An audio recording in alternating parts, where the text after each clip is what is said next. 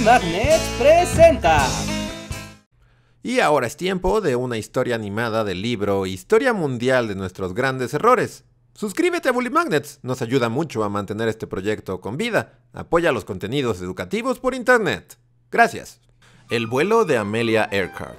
Desde que el ser humano pudo construir máquinas para surcar los cielos, la aviación se convirtió en una materia apasionante. En los primeros años, atravesar el mundo en un aeroplano era una profesión riesgosa que requería valor y deseos de aventura. Todo podía salir mal, y aún así era una de las sensaciones más enriquecedoras para ingenieros, técnicos y pilotos.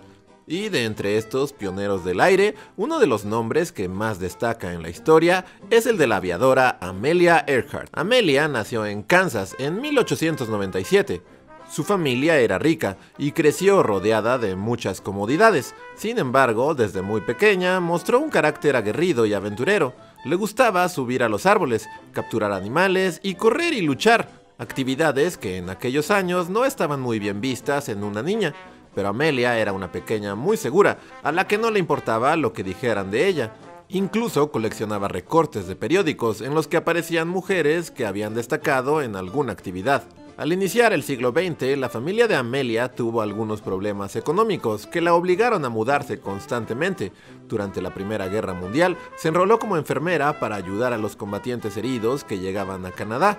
Aquellas experiencias la fortalecieron y cuando volvió a reunirse con sus familiares en 1920 ya era una mujer experimentada y autosuficiente.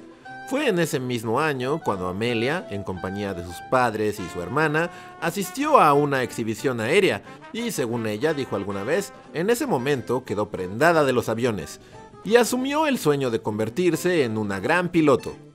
Para 1922, Amelia ya había tomado clases de vuelo y se convirtió en una de las primeras mujeres de la historia en obtener una licencia de vuelo. Al principio, sus viajes y aventuras eran para satisfacer sus propios deseos, pero poco a poco ganó fama en Estados Unidos. Una mujer aviadora era algo inusual, y un público atento y ávido de novedades recibió a Amelia con los brazos abiertos. Amelia organizó carreras de aviones y dedicó su vida a realizar hazañas únicas, como atravesar continentes y océanos en tiempo récord. Para 1935 parecía que Amelia ya tenía todos los reconocimientos, pero un último reto quedaba por delante, dar la vuelta entera alrededor del mundo, acumulando el mayor tiempo de circunnavegación aérea que se hubiera visto hasta entonces. En 1937, Amelia estaba lista y partió hacia la aventura. Pero tal vez si hubiera puesto más atención a las señales, se habría contenido un poco. Para empezar, el avión en el que viajaba, un Lockheed Electra 10E, tuvo varias averías en los vuelos de pruebas, por lo que tuvieron que repararlo varias veces, sin garantía de que hubiera quedado bien.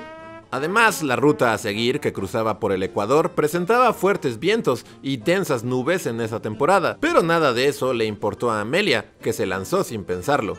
El clima la obligó a hacer varios aterrizajes inesperados y en una rápida visita a la isla de Java enfermó de disentería. Todos creían que Amelia pausaría el viaje hasta recuperarse, pero se empeñó y reanudó la travesía. Tal vez lo hizo por orgullo o porque confiaba enteramente en sus capacidades, pero ignorar las circunstancias se convirtió en un grave error, pues durante uno de los vuelos por encima del Pacífico, el avión de Amelia desapareció de las comunicaciones y nunca volvió a ser visto.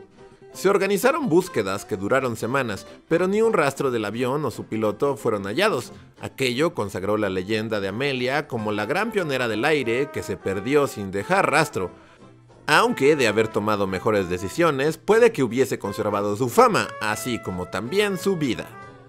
Puedes encontrar esta y muchas historias más en el libro Historia Mundial de nuestros grandes errores, de venta en Amazon y librerías. No olvides suscribirte a nuestro canal, eso nos ayuda muchísimo a mantener este proyecto con vida.